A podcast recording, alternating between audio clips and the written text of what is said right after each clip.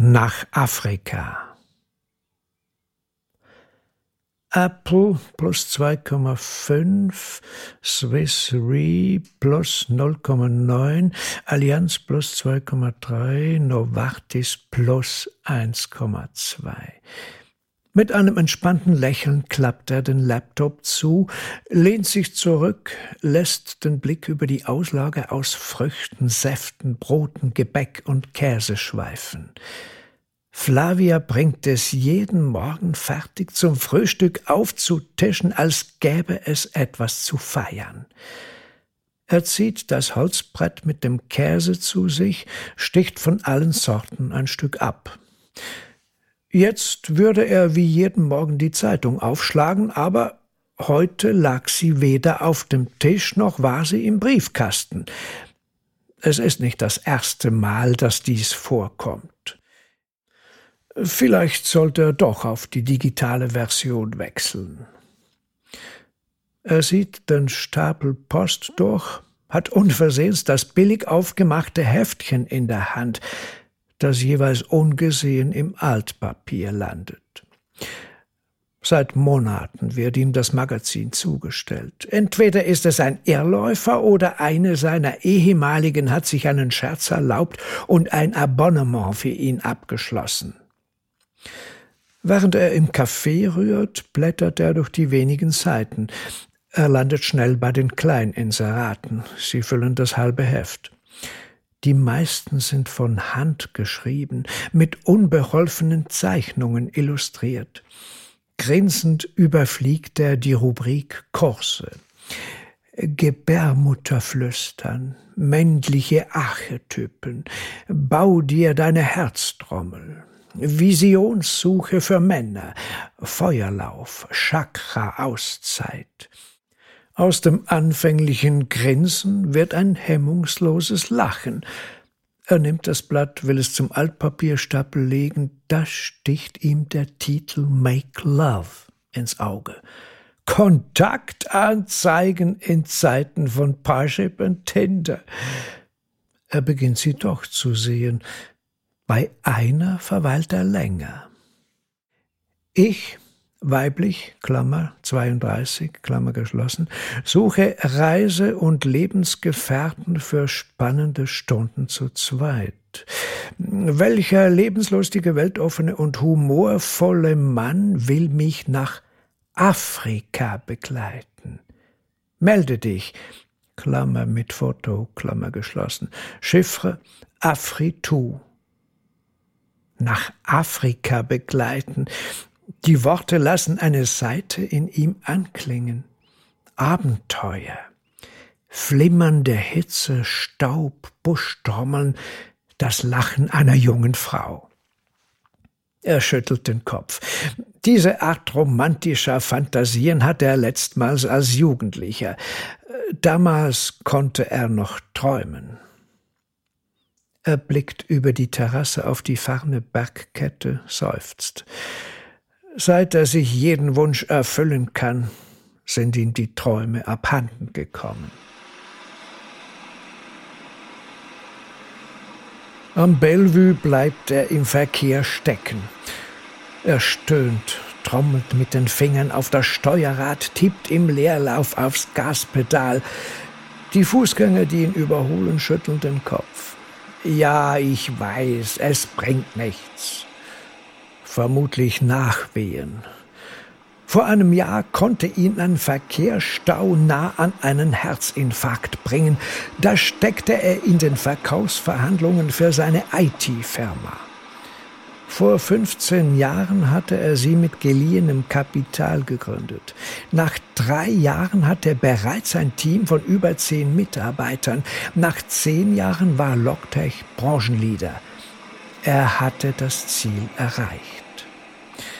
Der Verkauf war ein Bauchentscheid, vollkommen irrational. Heute ist er froh, hatte er den Mut, sich von seinem Lebenswerk zu trennen. Es war eine schlaflos hektische Zeit, aber es hat sich gelohnt. Seither arbeitet sein Gewinn für ihn. Auf dem Display des Porsche wird ein eingehender Anruf angezeigt. Marisa. Er drückt auf Ignorieren. Nach der Scheidung will er sich nicht gleich in eine neue Beziehung stürzen. Schon wieder hat er einen Schlag verpatzt. Der Ball landet im Bunker. Heute bezahlst du, ruft sein Golfpartner lachend. Er bleibt wie immer zum Apero. Natürlich muss er sich anhören, wie schlecht er gespielt hat, aber die Konversation landet schnell in den üblichen Bahnen. Man jammert über beruflichen Stress, Ehekrisen, familiäre Verpflichtungen und die Herausforderungen der Kindererziehung. Er hört mit einem Ohr zu, ein entspanntes Lächeln auf den Lippen. Um 19 Uhr leert sich das Clublokal. Plötzlich sitzt er allein am Tisch. Hat er Marisas Anruf zu schnell weggeklickt? Er dreht sein Smartphone in der Hand, sieht aus dem Panoramafenster auf den See. Nach Afrika begleiten. Soll ich mich melden? Zu Hause klappt er das Magazin aus dem Altpapier, geht die Anzeige nochmals durch mit Foto. Er startet seinen Computer. Es gibt unzählige Bilder von ihm im Internet. Er könnte eines ausdrucken, aber auf allen trägt er Sakko und Krawatte. Er findet ein altes Ferienfoto, das ihn mit nacktem Oberkörper zusammen mit Susanne an irgendeinem Strand zeigt. Er schneidet das Bild zurecht, druckt den Ausschnitt aus. Was soll er schreiben? Schließlich entscheidet er sich für Deine Anzeige hat mich neugierig gemacht. Nach Afrika. Ich bin lebenslustig, weltoffen und humorvoll und wollte schon immer auf diesen faszinierenden Kontinent. L.G. Bryan 079 641 3078 Er druckt die Zeilen aus, holt einen Briefumschlag, zögert. In der Schublade seines Sekretärs findet er eine Karte mit Hodlers Genfersee. Er schreibt den Text von Hand auf die Rückseite. Danach steckt er die Karte zusammen mit der beschnittenen Urlaubsfotografie in den Umschlag, fügt neben der Adresse das Stichwort Afritu hinzu. Er wechselt ins Wohnzimmer, startet die High-End-Anlage, wartet, bis die Röhren des Verstärkers glühen. Er legt Jacques auf. Mit einem Schmunzeln flätzt er sich in den Eames Lounge Chair, kommt sich vor wie ein kleiner Junge, der eben einen Streich ausgeheckt hat. Er tuckert gemächlich aus dem Hafen. Nach den letzten Bäuern hießt er die Segel, stellt den Motor ab, gleitet mit Vorwindkurs Richtung Wollishofen. Die Biese ist kräftig, hart an der Grenze dessen, was er sich allein zumutet, aber Kollegen kann er nur an den Wochenenden anheuern. Die sind alle im Stollen an einem Montag. Bei diesem Gedanken kann er sich ein entspanntes Grinsen nicht verkneifen. Natürlich beneiden sie ihn. Dabei, es ist schwieriger, als er angenommen hat. Die Tage können lang und unerfreulich sein. Auch jetzt auf dem See würde er dieses Gefühl von Freiheit gerne mit jemandem teilen. Auf Höhe Talwil wendet er, beginnt aufzukreuzen. Kurz vor dem Bäuenfeld stellt er die Yacht in den Wind, holt die Segel ein, fährt unter Motor in den Hafen. Ab jetzt macht er alle Handgriffe im Automatikmodus. Er verstaut die Segel, schließt die Luke, richtet die Fender, prüft die Taue. Nach einem kurzen Kontrollblick springt er auf den Steg. Sein Smartphone brummt. Eine WhatsApp-Meldung. Ein lachendes Frauengesicht blickt ihm entgegen. Er kennt die Frau nicht. Erst als er das Stichwort Afritu liest, fällt der Groschen. Die Anzeige. Er hat keinen Gedanken mehr daran verwendet. Flavia hat den Umschlag vor ein paar Tagen eingeworfen. Er taxiert das Bild. Keck, aufgeschlossen, spannend. Der angefügte Text ist knapp. Bitte schicke ein aktuelles Foto. Hat sie ihn durchschaut? Auf dem Steg schießt er ein Selfie, sieht sich das Resultat an. Zu bieder.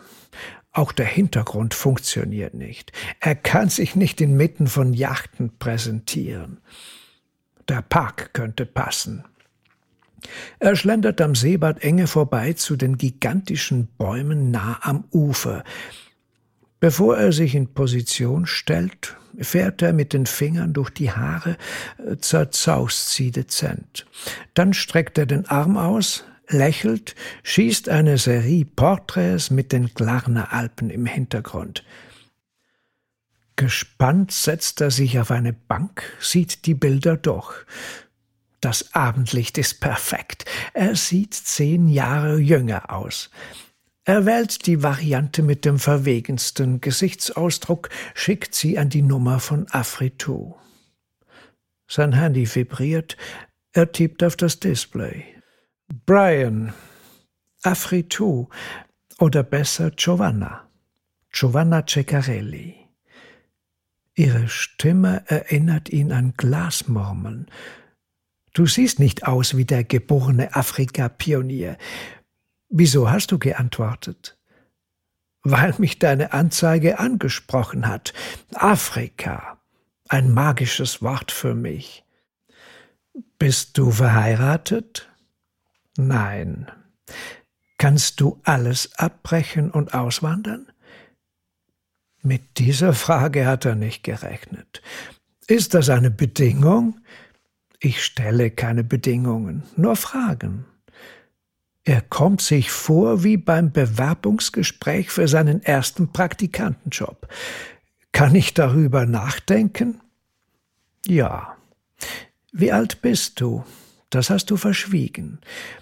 Vierzig. Es bleibt ruhig in der Leitung.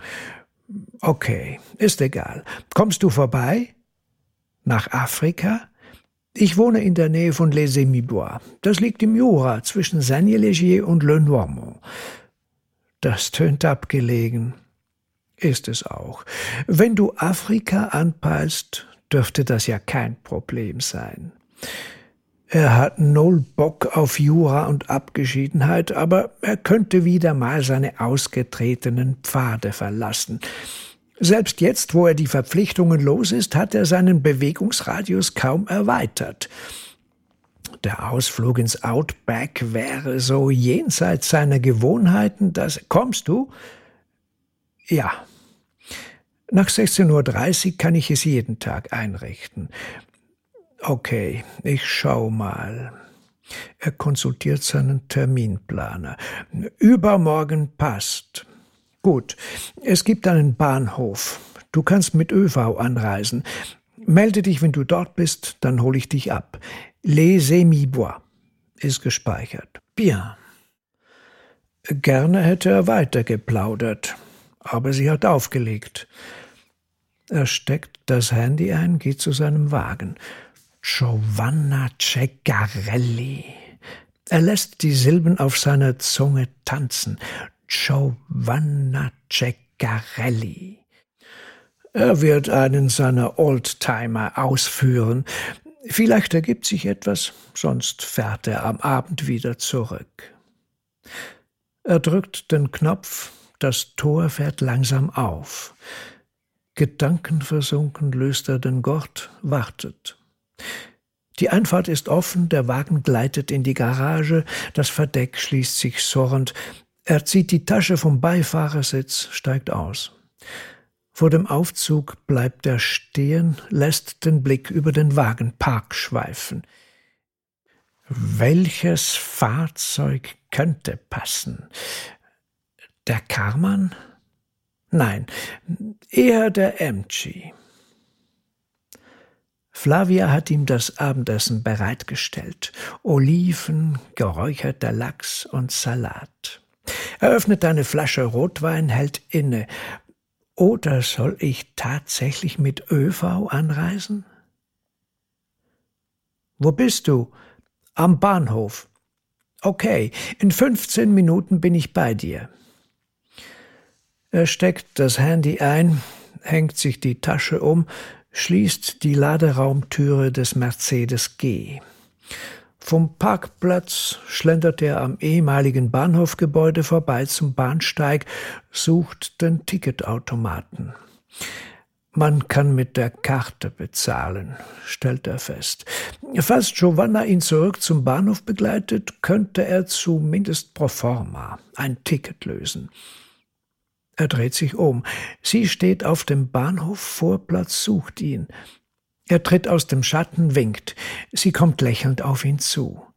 Das verwaschene grüne T-Shirt und die Jeans entsprechen perfekt dem Bild, das er sich während der Fahrt gemacht hat. Lediglich das Piercing hatte in seiner Vorstellung gefehlt. Würden sie sich zur Begrüßung küssen? Sie gibt ihm die Hand, fragt, Hattest du eine gute Fahrt? Ja, es war entspannend. Ich wohne außerhalb, wir müssen zu Fuß gehen. Sie nehmen eine Unterführung. Auf der anderen Seite der Geleise empfängt sie sattes Grün. Wiesen, soweit der Blick reicht. Er bleibt stehen. Was ist los? Ich bin noch im Stadtmodus. Hast du etwas anderes erwartet? Na ja, dass es so abgeschieden ist, habe ich nicht gedacht.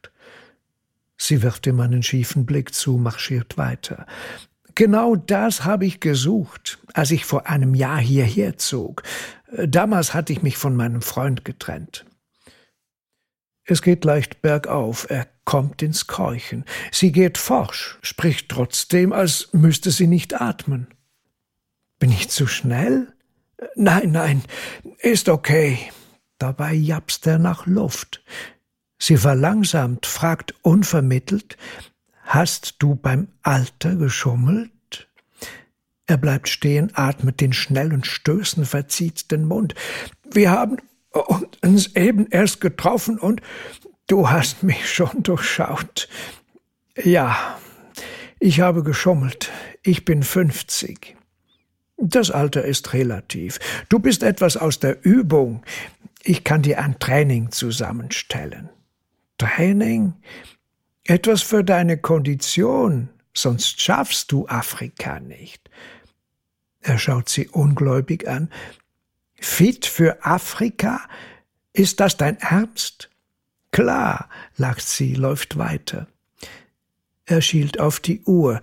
Sie sind bereits zehn Minuten unterwegs, aber nirgends ist ein Haus in Sicht. Das Schottersträßchen steuert in einem weiten Bogen einer Hügelkuppe zu. Dahinter tauchen Baumspitzen auf, werden größer, mächtiger. Ein Wald wie eine Mauer. Der Weg führt bergab direkt darauf zu. Sie tauchen ein in das dunkle Universum. Es riecht nach Harz und Pilzen. Der schmale Fußpfad wird zunehmend steiler. Er kommt ins Rutschen, schlingert, hangelt sich an Ästen und Baumstämmen den Hang hinab. Die Budapester mit den Ledersohlen waren die falsche Wahl. Es wird lichter. Unvermittelt stehen sie auf einem Feld. Vor ihnen erstreckt sich ein Tal. Der Wald nimmt die gesamte linke Hangflanke ein. Nach rechts begrenzt eine Reihe Weidensträucher die Ebene. Dahinter vermutet er einen Bach, er ist nicht zu sehen. Erst als der Wiesenweg nah daran vorbeiführt, kann er ihn hören. Sie folgen dem Murmeln. Endlich ein Gebäude. Es ist nur ein kleiner Stall. Unwillkürlich fragt er sich, ob sie ihn lediglich testen will, ob sie überhaupt hier wohnt, ob er bereits durchgefallen. Wir sind gleich da. Hinter der Wegbiegung taucht ein Haus auf. Er kann Fenster ausmachen, aber noch wagt er nicht zu frohlocken.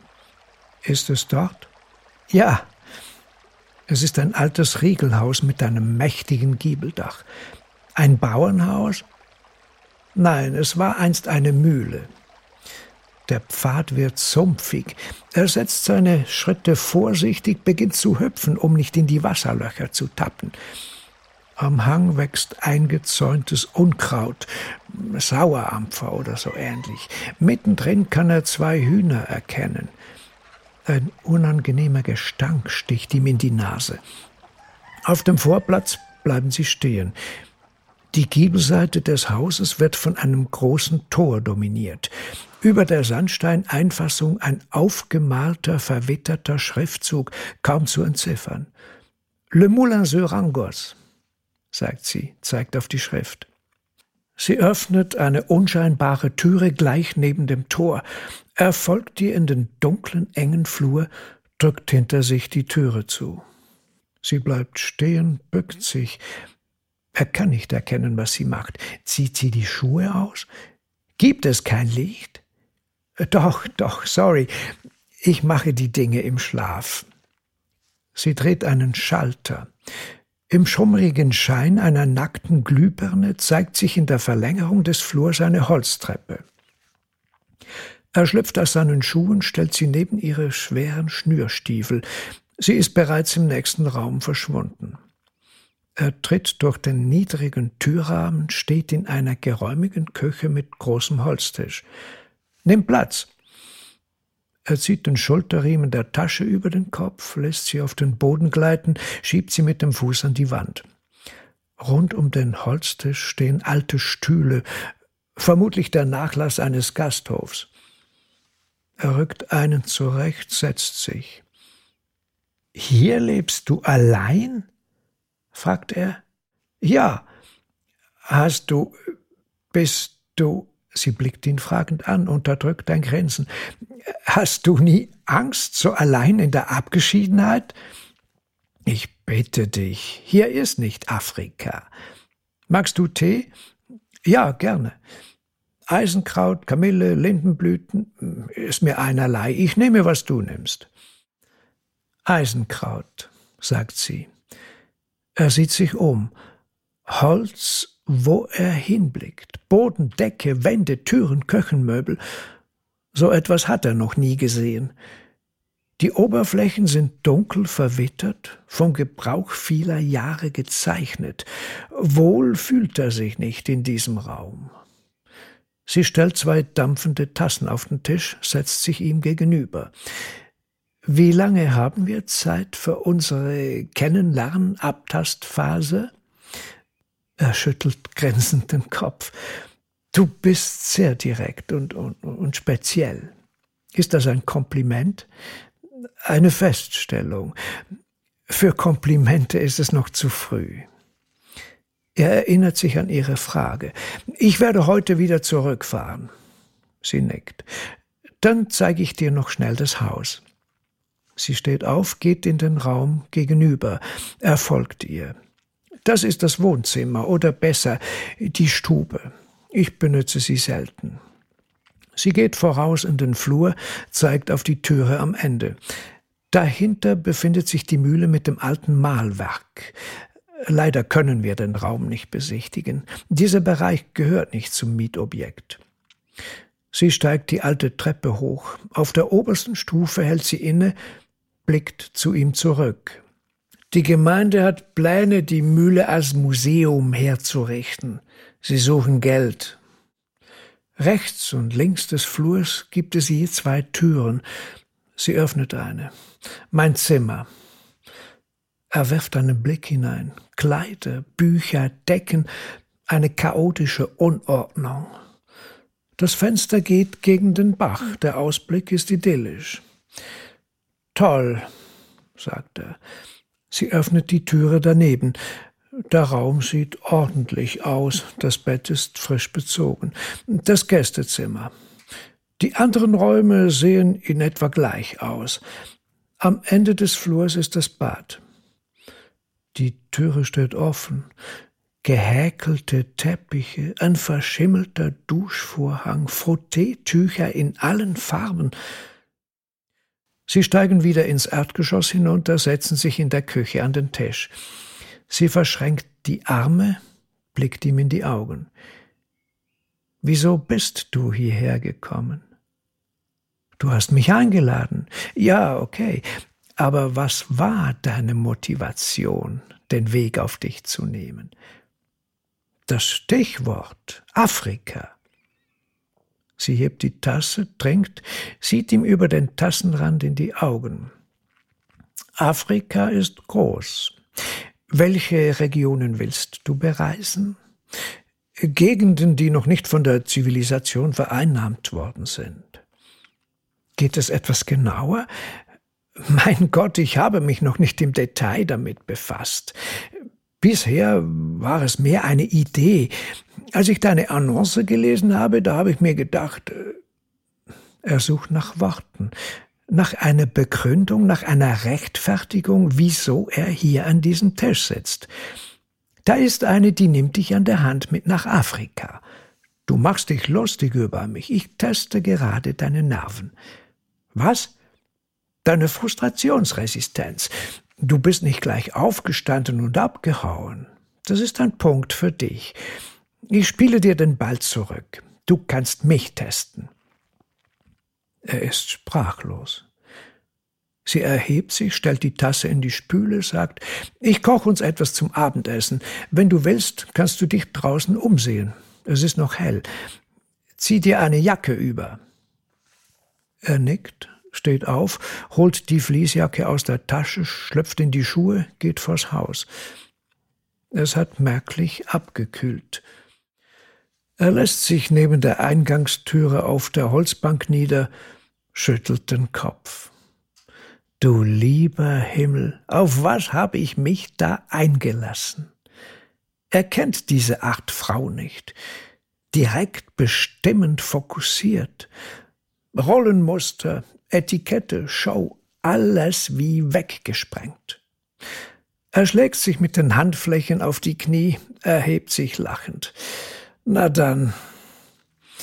Er schlendert am Haus vorbei, passiert einen eingezäunten, gut organisierten Gemüsegarten, folgt einem Kanal. Vogelstimmen begleiten das Rauschen. Hinter einer Gruppe Weiden taucht überraschend ein Weiher auf. Enten schwimmen darin.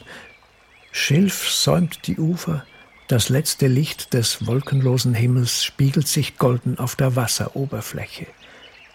Zauberhaft. Ein anderes Wort will ihm nicht einfallen. Mücken umschwärren ihn. Plötzlich scheint ihm die Idylle trügerisch. Er macht sich auf den Rückweg.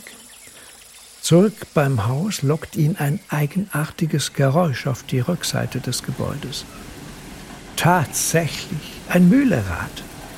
Er bleibt stehen, sieht den Wassermassen zu, die aus dem Kanal auf die Holzschaufeln schießen und das Rad in Drehung versetzen. Wie aus der Zeit gefallen.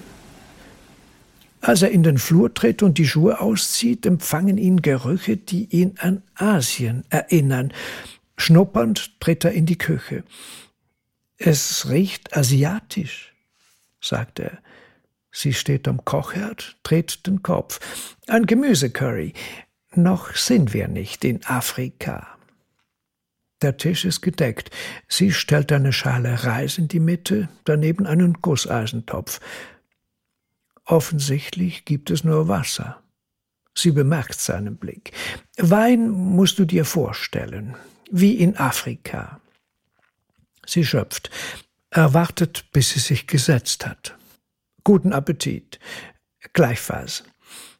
Er nimmt einen Bissen, holt Luft. Ha! Ganz schön scharf. Sie lacht. Er nimmt einen großen Schluck Wasser, setzt das Glas ab, lehnt sich zurück. Was machst du hier in der Einöde? Ich arbeite mit Pferden. Tatsächlich. Kann man damit Geld verdienen? Hier schon. Das heißt, du bist so eine Art Pferdefachfrau. Ja, Reitlehrerin, Bereiterin, Pflegerin, aber erst seit ich hierher gezogen bin. Davor war ich Lehrerin. Er nickt, löffelt den Teller aus. Es war hervorragend. Nimmst du noch einen Löffel voll? Er klaubt ein Taschentuch hervor, fährt sich damit über den Mund, blickt ihr in die Augen. Gerne. Er verfolgt, wie sie schöpft, stellt sie sich im Busch vor. Den Tisch haben sie aus gestapelten Behältern und einer Holzplanke improvisiert. Daneben glüht das Kohlebett des Feuers. Die Nacht bricht herein, Mücken umschwirren sie. Es riecht nach Rauch und Staub. Es, was? Reicht es? Ja, ja, du lieber Himmel, ich habe nicht aufgepasst. Es ist zu viel. Nimmst du noch einen Löffel davon? Okay. War das auch ein Test? Nein, ich war mit meinen Gedanken kurz in Afrika. In der Wüste? Im Busch. Es dunkelt schnell, die Luft wird kühler. Man hört die Kojoten. Sehr romantisch, lacht sie. Er nimmt einen großen Bissen, kaut lange. Wann wird sie sich endlich nach ihm erkundigen? Er versucht den Faden wieder aufzunehmen. Hast du dich schon eingehend informiert? Über? Über Afrika, über die Länder, die du bereisen willst? Nein, darum suche ich ja Verstärkung. Hm, am liebsten wäre dir vermutlich jemand mit Afrika-Erfahrung. Sie schüttelt den Kopf. Dann hätte ich die Anzeige anders formuliert. Afrika war der Aufhänger. Es könnte auch etwas anderes sein. Ein anderer Kontinent? Ein anderes Land als die Schweiz, ein anderes Leben, etwas, das ich noch nicht kenne. Du willst gar nicht nach Afrika? Nicht unbedingt. Afrika steht für mich für das Fremde, Unbekannte. Ich will mich auf etwas Neues einlassen. Er sieht sie rätselnd an. Ich kenne niemanden, der dir nur entfernt ähnlich ist. Er legt das Besteck ab, sie beginnt den Tisch abzuräumen. Er erhebt sich, hilft ihr. Wieso willst du eigentlich hier weg? Ich habe den Mietvertrag nur bis Ende November. Danach wollen sie nicht mehr vermieten, weil sie befürchten, Mieter könnten die Renovation blockieren. Verstehe. Du musst ausziehen und suchst nach Alternativen. Ja, es muss eine radikale Veränderung sein. Ich befürchte, dass ich dir dabei keine Hilfe anbieten kann. Er konsultiert seine Uhr. Wann fährt der letzte Zug? Sie lächelt. Vor einer halben Stunde. Willst du mich auf die Schippe nehmen? Nein, um 21 Uhr geht der letzte Kurs. Er ärgert sich, dass er nicht den Mumm hatte, mit seinem Wagen vors Haus zu fahren. Dann könnte er jeder. Hast du Termine, Geschäfte, Verpflichtungen? Nein. Eine Geliebte, die wartet? Nein, Gott behüte, aber ich. Ich möchte dir keine Umstände machen. Du kannst im Gästezimmer übernachten. Er nickt. Flavia wird morgen wie jeden Tag das Frühstück bereitstellen. Er muss ihr noch eine Mitteilung schicken. Giovanna hat Wasser aufgesetzt. Ich mach noch Tee. Hast du immer noch keine Präferenz? Eisenkraut, bitte. Aha. Sie gehen mit den Tassen vors Haus, setzen sich auf die Bank. Lange bleiben sie stumm, lauschen den Geräuschen. Würdest du hier bleiben, wenn du könntest? Ja, Sie atmet tief ein. Es ist das Paradies. Will denn die Gemeinde das ganze Haus für die Öffentlichkeit zugänglich machen? Nein, nur die Mühle mit dem Mahlwerk. Aber dann könntest du doch in der Wohnung bleiben. Sie wollen das gesamte Gebäude renovieren, innen und außen.